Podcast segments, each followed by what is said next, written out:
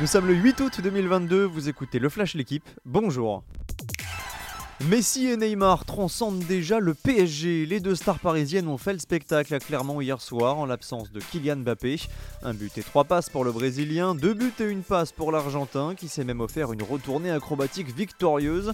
Paris s'impose 5-0 et prend provisoirement les commandes de la Ligue 1. Hakimi et Marquinhos sont les deux autres buteurs parisiens. Bonne opération également pour l'AS Monaco, vainqueur 2-1 à Strasbourg. Diata et Diop sont les buteurs monégasques. Diallo a réduit l'écart.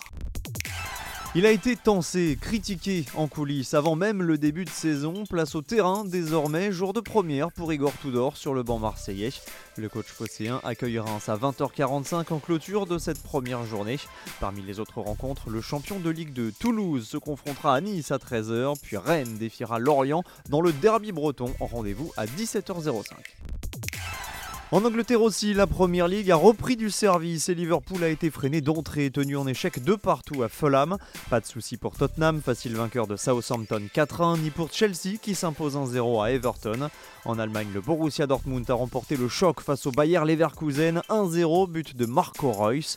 Première victoire également au Portugal pour le FC Porto face à Maritimo et pour l'Ajax sur la pelouse du Fortuna Sittard aux Pays-Bas.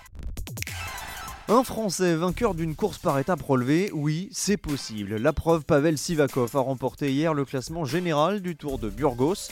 Il devance le Portugais Joao Almeida, vainqueur de la dernière étape, et le Colombien Miguel Angel Lopez. C'est le premier succès pour Pavel Sivakov depuis le Tour de Pologne en 2019. C'est surtout de très bon augure à moins de deux semaines de la Vuelta. Merci d'avoir écouté le Flash l'équipe. Bonne journée